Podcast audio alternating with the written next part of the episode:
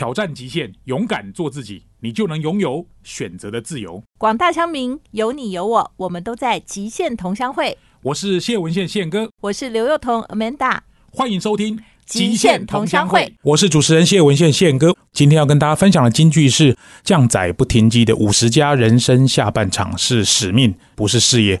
随着人类的寿命不断的延长，我们即将进入一个百岁人生的时代。在这个新时代当中，我们要不断的转型、学习跟探索，才能保持竞争力。然而，在这条路上充满挑战跟不确定性。近年来，人工智慧 AI 的发展、就业市场的变化跟全球疫情的影响，都在颠覆传统跟价值的生活方式，让我们的未来充满了不确定性。或许，我们人生的下半场是使命，不是事业。这一集专门来谈谈突围。马上来喽！Hello，各位亲爱的听众朋友们，大家好，欢迎各位准时收听今天的极限同乡会。今天是由我跟 Amanda 一起来乡民谈职场。这我跟你讲，我们那个乡民谈职场啊，有好多个来宾，就那个宪哥呢，每次出现的时候就是重量级的，因为你谈职场就是你的专业啊。今天我们谈的那个话题特别，就不是一般的职场，对。就是因为我们现在很流行什么第二座山呐，第二人生呐，人生下半场啊。那因为以前下半场很短啊，因为以前那个 七八十岁很长寿，对。但现在其实医疗的进步，我觉得好像大家就算到五十岁，都会觉得我们的后半段还很长。以前我们在谈职场话题，感觉起来都跟我们两个没关。你说我们有在职场，好像也没在职场。可是说实在，我们现在到了五十岁，我五十岁了，我不知道你几岁了哈。我们能够工作的时间其实还很长诶。说真的，在五天前，我们一起同台参加了一零四人力银行这个突围的演讲。我相信那个演讲对于人生下半场有很深的体悟跟琢磨了。因为他那个活动在邀请我们的时候，那个主办单位就讲说，他们其实有观察到，他说四五十岁的人呐，对于现在的职场或人生，他其实是非常非常的迷惘的。是。那我觉得他可能来自于几个原因，这是我个人的观察。第一呢，就是说，因为以前呢，下一代就是等于年轻。世代出社会的时间都比较早，比如说以前可能哎大学毕业二十二岁，对我就是这样子。好，但是呢，现在可能你大学毕业，再加上念硕士或什么，他的一直不断的延后他们出社会的时间，然后再加上现在这一代，我们可能结婚的时间也没有像我们长一辈那么早，对，所以等于说，可能我们如果到了四五十岁，有些人的孩子都还蛮小的。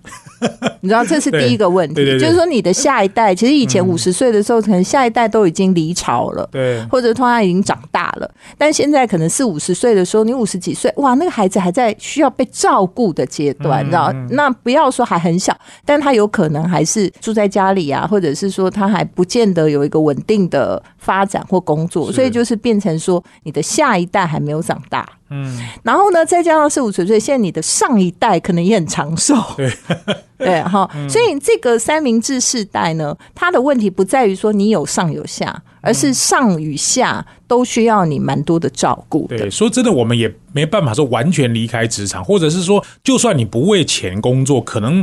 经济的压力，你说这种如果生命越来越长的情况之下，你完全离开工作，可能也不太保险。你就是上面下面要照顾，还有自己啊。对啊，我觉得那天突围对论坛，第一个当然就是说，其实。四五十岁的人的焦虑也不完全只是说焦虑他下半生怎么样，而是说包括财务，包括下半生的规划，包括就是现代这什么 AI 的竞争，包括新的世代对他在职场上的挑战，嗯，全部通通都是这个年纪的困难。因为一年是人力银行，他们有针对高年级做一些，哎，四五十岁算高年级？他们不算，他们的高年级是六十五以上啊，六十五以上中年级。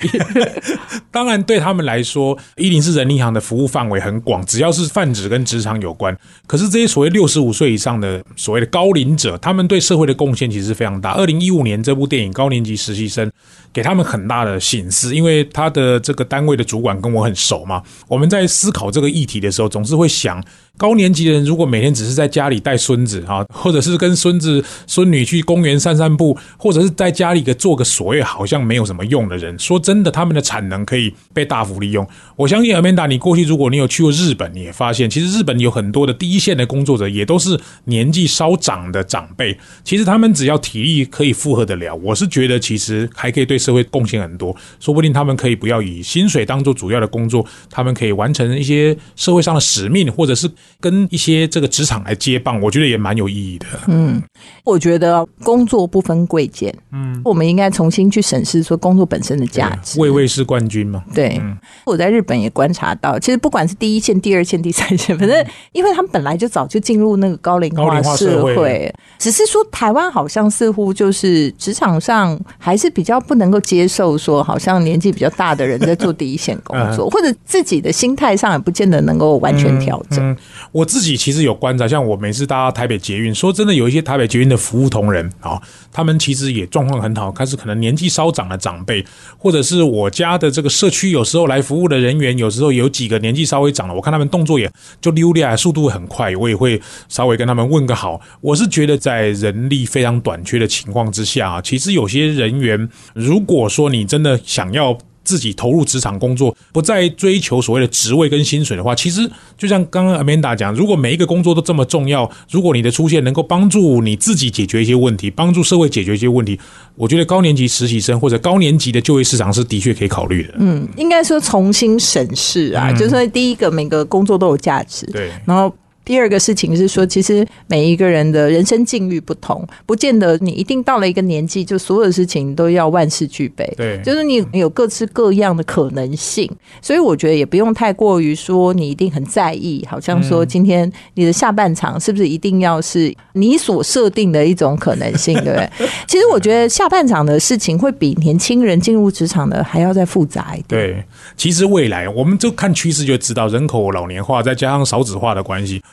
我自己今年工作第三十二年，我的劳保年资在去年就办退休。可是你说我真的会在家里每天种花种草吗？不太可能嘛。跟以前想要退休的人生活不一样。对呀，要把我关在家里，我可能要我死比较快。我觉得就是要出来外面啊。我可以其实像做广播做了十二年，我都是乐此不疲。我觉得跟听众朋友们在空中互动也是蛮有乐趣。你说这个工作真的能够让我得到什么？没有啊，我觉得就是把我过去的经验跟大家分享。其实我今天做这一节使命，当然对我自己来说，是因为一零四人力行在找我们，刚好我跟阿明达同台，我想今天谈这个话题。待会第二段可以跟大家分成六个主题，因为他们就是切成这六个主题，分别去思考。这六个主题分别是。转型突围就是你怎么样转型。第二个是科技突围，刚刚也讲到所谓 AI 跟 ChatGPT。第三个就是学习。不是因为老了而不学，而是因为你不学才变老嘛。第四个是婚姻家庭的突袭啊，这一段就是比较 很特别。好，是李伟文老师来跟大家谈。第五段就是人际突围，就是人脉突围，这是 Amanda 谈的这个题目。最后一个是使命突围，这是我讲，就是我一开始跟大家所分享的一个概念，就是人生下半场是使命，不是事业。希望各位锁定我们的节目，待会第二段会更精彩。休息一下，不要走开，马上回来。欢迎各位听众回到《极限同乡会》，我是主持人谢文宪宪哥。在五月的第一周，我们跟 Amanda 一起聊聊职场的乡民学啊。我相信这个话题，不管年轻的乡民、年老的乡民都很关心。人生不管任何阶段，其实对职场的工作都会非常有憧憬。我们这个节目在华语电台 FM 九六点七，每个礼拜五的晚上七点钟会播出，隔周五的早上七点会重播。同时在四个 Podcast 平台上面，各位都可以搜寻《极限同乡会》，同是刘幼彤的同，线是谢文宪的宪。好。我想问一下尔梅达，五天之前我们参加这个活动，当然现场来了两三百人哦，而且那个是售票的哦，嗯不是那种免费的哦。我觉得我可以感受到现场有一种焦虑的气氛。啊，说实在，年轻的也有，年老的也有，男生女生都有啊。那天我们谈了很多话题，我不知道尔梅达对转型，因为李全新老茶，大家在这个领域也算是知名度很高的人物。当然，人生的转型有很多的思考，其实你我都是一个很成功的转型代表啊。我觉得啊，其实谈转型之前呢，我们先谈说要不要定型。嗯，其实我们大部分呢，从小开始就是在形塑一个自己，不管是你的专业也好，你会做的事情也好，你给别人的形象也好。但是啊，说实在话，如果你的人生越能够顺应这个环境的变化，就是等于说你可以有很多不同的形态，嗯，那你可能你的机会就会变多。其实我觉得那个转型突围的逻辑是说，不是说你以前那个型不好。嗯，而是你有没有更多的可能性？是。那当然，现在比较流行的转型突围是说啊，你可不可以有个斜杠的人生啊？或者你说除了 A 以外还可以 B、C、D 啊？这样。但是我觉得啦，其实转型第一个就是说，你要从转是没有办法没有定点转的。我们要转圈圈，是不是还是要踩在一个定点上？所以那天我比较大的体会是说，你一定要先去找到你前面的定锚点是什么？就是你不太能够随便乱跳的转，因为你必须要有个定锚点再转身哈，只是不同的面向。所以当你先去寻找说，哎，我大概累积到今天为止有什么过去你喜欢的事情，不要去想说你只有是你的成就，因为有的人会说啊，我就什么都一事无成啊，我没什么成就。其实就算你的喜好也有可能是那个转型点，对不对？道理。对，有的人很喜欢种花种草，就是一个绿手指的概念，对不对？那有些人一碰到花草，花草就怕它。然后很多人喜欢登山或者什么，就是现代人其实更多的不见得是你本来会的那个所谓在职业上的专业，而是你的喜好或者你其他对于你觉得有兴趣的事情，它是不是你过去一段时间所累积下来，可以成为那个定锚点的转？嗯，我觉得这个是我最大的体会，很有道理。其实转型就跟撑杆跳是一样，因为撑杆跳你你要跳的高，像一般我们看那个选手跳五六公尺，他们也是以那个杆子一直拿、一直拿、一直跑、一直跑，跑到一个点插上去，然后跳起来。你那个点如果没有插好，或者是没有着力着好，其实那个杆子的弹性就算很好，人也上不去。这有点像我们常讲的第二曲线。我自己最大的转型就是从时速的观念转成时薪的观念。我自己在上课前面很冲嘛，就是我要拼一年一千两百小时，拼到最后可能身体也坏了。大家就可以知道现在赚多少。但是哇，一千小时哎，所以我的逻辑就是把时数改成时薪，就是我只要上六百，但是我讲师费 double，对，或者是我只要在三百，我讲师费再 double。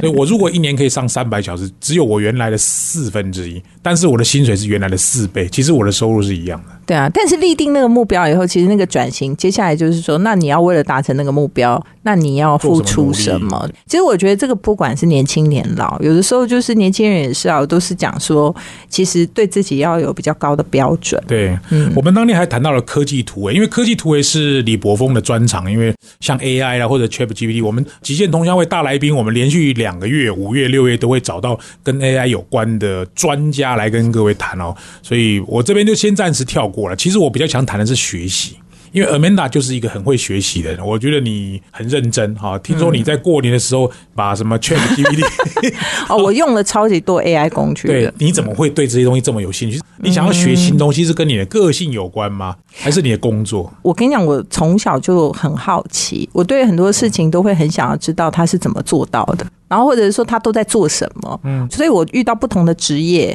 我都会很想要知道他的职业是在干嘛，然后平常做哪些事情。我觉得我的个性基因里头就是蛮喜欢知道的。哎，我可不可以问你一个问题？像比如我们常常有一些线上课是导读一本书，嗯，可是那本书是出版社说不定 pass 说啊，这个麻烦你们导读，可是说不定那个书你完全没看过，你会真的这样子花时间下去深入研究？我会，因为说实在话，我觉得我做什么事情啊，我可能会觉得说我先天有点不良，所以我后天都需要再多努力一点。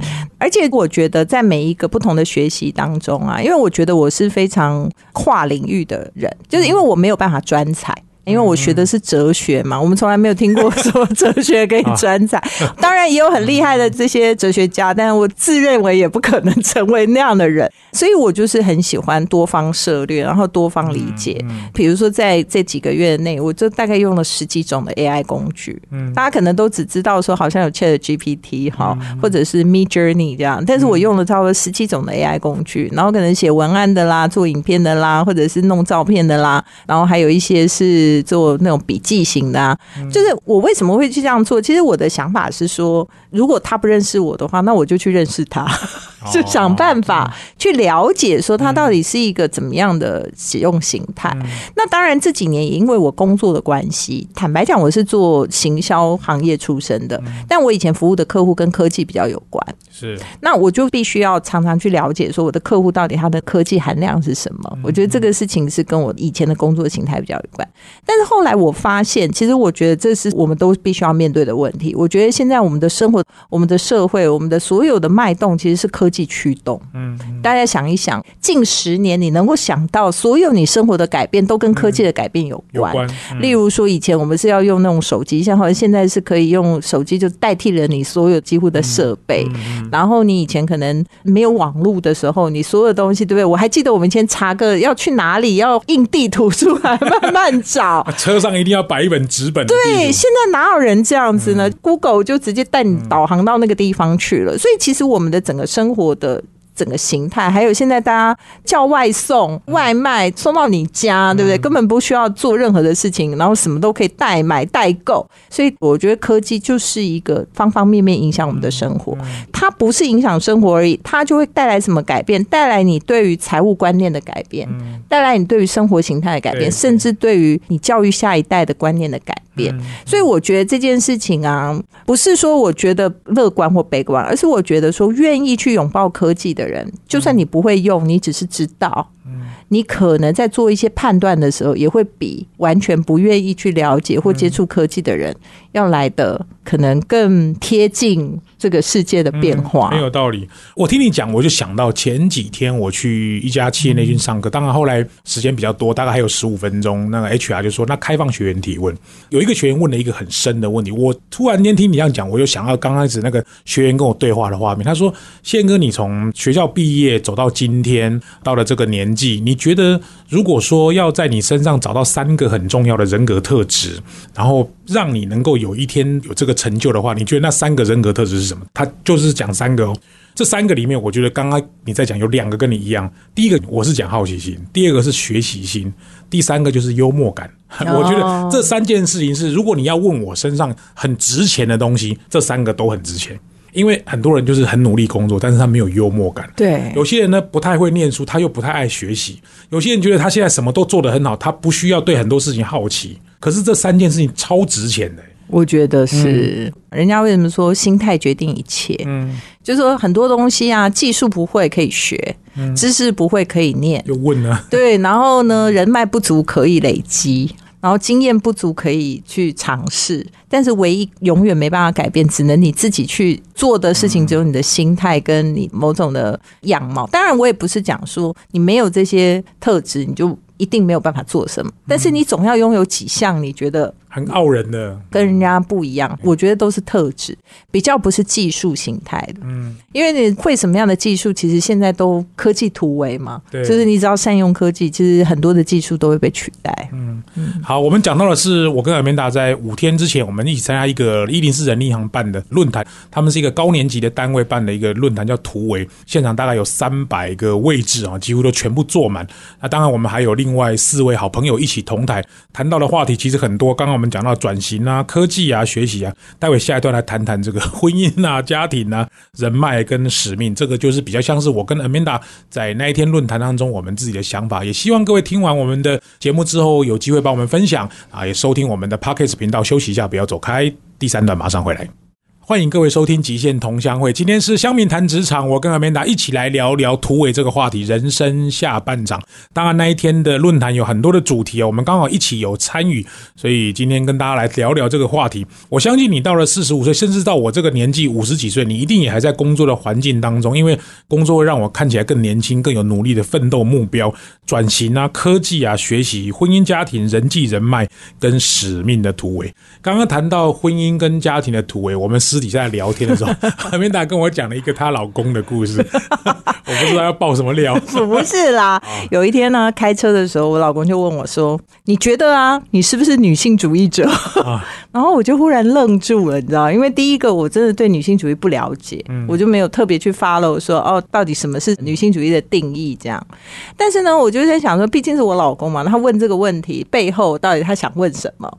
然后我就回答说：“我说。”嗯，我是不了解女性主义啦。但是呢，如果你所认为的女性主义是说我是一个不太愿意委屈自己，但是相对的，我也愿意为自己负起责任。嗯，然后第三个是可能会希望自己是能够受到尊重，那不用说一定要被刻意保护的话。好，假设因为我我跟我老公相处，我大概知道他可能对我的怀疑是什么，所以我就这样回答他：我说，如果你认为是这样的话，那我觉得可能百分之百。因为我刚刚描述的可能就是我个人生活的特质嘛，那因为我在我周遭，其实也就是四五十岁的嗯，朋友大概朋友都这个年，纪，对对对对。那我觉得现在在婚姻关系里头，当然那种什么外遇啊、什么第三者啊，这种就太复杂了，嗯我们就不用特别，谈。对。但是大概绝大部分在我们这一代的时候，其实还有蛮传统的一些过去教育的观念跟想法哈，男女的那个男主外女主内，对对对对，类似像这样，因为其实现在的那个教科书都已经跟你讲说，男不一定主女不一定，但是我们小时候的教科书，妈妈都是穿围裙的，爸爸都是上班拿公司包的，对不对？所以这个刻板印象是很深刻。那我觉得，其实在我这一代里头，我会看到的男性，除了工作跟追求自己的成就人生以外，说实在话，他其实对于他主要承担的责任，他会认为说他在完成这个责任上是蛮重要的。嗯，嗯甚至于他会觉得说，你知道需要 take care 更多，就是跟家庭的经济有关的事情，这样。那当然，女性就被比较刻板的赋予说要照顾老的、照顾小的，家里所有的事情要那个。那很多的男性也可能会有比较对自己的妻子期待，说他能够扮演这类贤妻良母的角色，这样。但说实在话，我觉得慢慢社会改变了，那女孩子开始在外面，她可能也工作，但是从女性的角度就会觉得说，你看她又要工作，又要承担 原来对她那种刻板角色，希望她能够达成的任务。坦白讲，是还蛮艰苦的一件事情。所以，可能到了四五十岁的时候，他小孩稍微大了，或者人生稍微更多的阅历、想法了，或许他就会觉得说，呃，他也希望寻求一些所谓对自我的认识或了解。所以我其实周遭很多的女性朋友就会开始有一些对于她婚姻上面的，嗯，不见得是对另外一半的抱怨，而是他对于婚姻到底应该呈现一个。看法，对，有一些什么样的新的看法？但这件事情其实我觉得对男性的冲击是大。嗯，我自己的状况当然跟你比较不一样，因为我两个孩子都大学毕业啊、今年小的要等当兵了，因为现在还在排队。等到你看我小的去当兵，我们就空巢期就真的来了对。我现在才五十四岁，我的空巢期就来，我不可能每天在家里，我跟我老婆你看我，我看你，大眼瞪小眼，对怎么可能哈、所以我还是有我的工作，我还是一样很忙。其实我老婆很会找一些方法，因为她说实在就是那种标准，在家里把我后房全部处理好，她根本都不是太需要我担心，包含小孩子跟家里的大大小小。我老婆有一个地方还蛮值得称许，就是她很喜欢学东西，哦那奇奇怪怪的她都很喜欢学，什么画画、啊，就她有她的兴趣，做包包啦，什么手工艺啊，什么你只要想得到的跟女生有关的学习，她通通都学。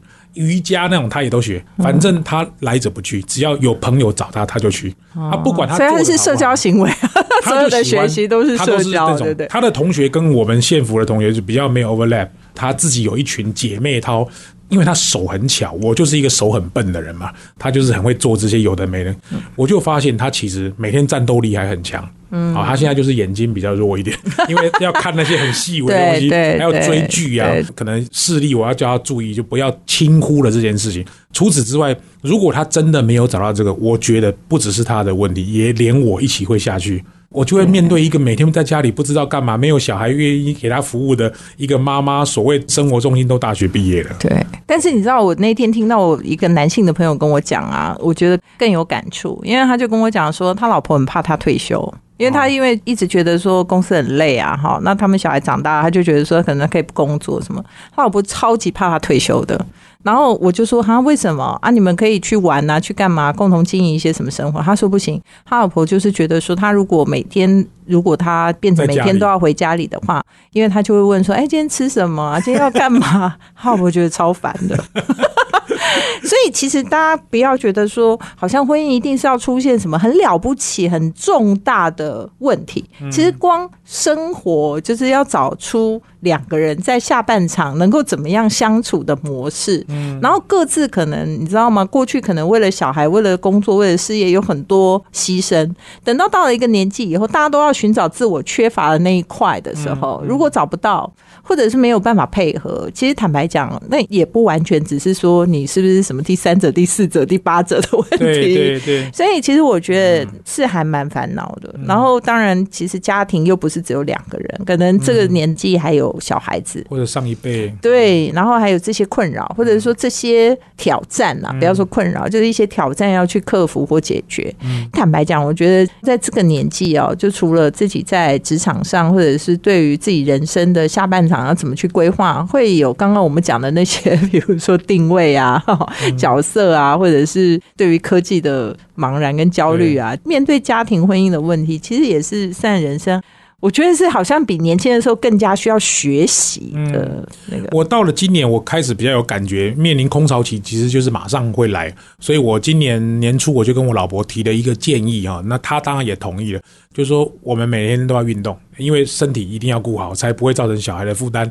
所以我跟我老婆定了一个算不是太高标啊，就是每天都要走七千五百步。不管你在家每天做什么事，不管我在外面是上课还是没有上课，还在那边跑掉，反正我回到家就是要检查你有没有七千五百步。如果今天两个都达标，那两个都过关；两个都没有达标，两个都出一千块。没有达标的那个人就出一千块，然后累积起来看谁出最多，就把那个钱拿出来。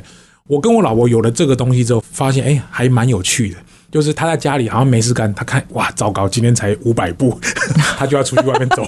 所以你看到我现在去哪里，我都穿球鞋。反正我现在能搭捷运就尽量搭捷运，搭高铁就是尽量要走。我尽量就是这样，要回家都要达标，就对。几乎哎，其实夫妻之间有个这样的目标还不错，好玩的，其实就好玩。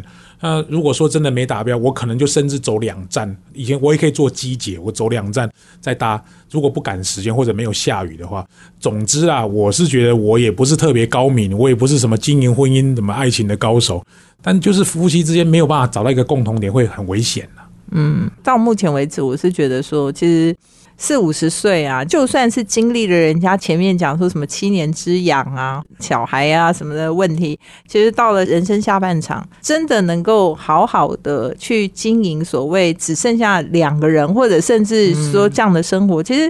真的是蛮不容易的，我不觉得是一件简单的事情，哎，真的过程很难呐。嗯，因为两个人每个人的条件不一样，所以走路这件事情是我跟我老婆唯一能找到有共识的。嗯，最近我一个朋友他们是流行那个叫。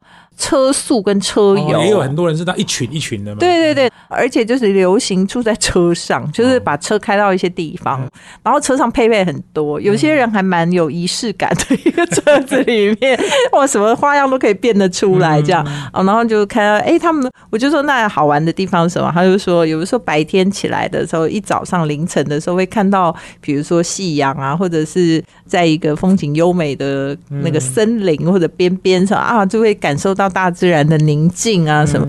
我觉得每一个就是很不一样。那我跟我老公就是属于那种很可以聊那种叫做什么，就是知识含量很高的东西。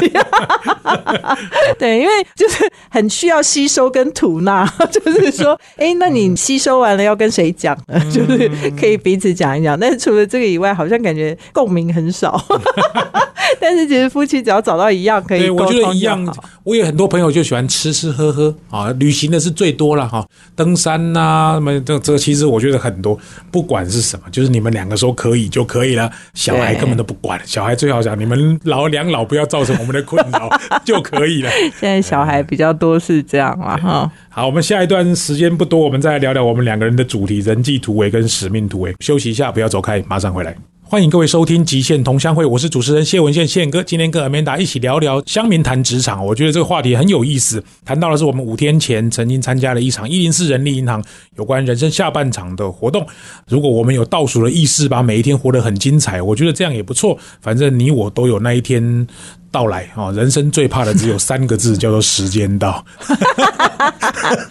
不过如果圆满了，时间到也很好，也很好。反正这么大家都有那么一天啊，也没什么好怕的。反正我们就是要好好度过每一天，把每一集节目做好。好，最后两个话题，我们讲到人际突围，因为 Amanda 的专长是冲突管理。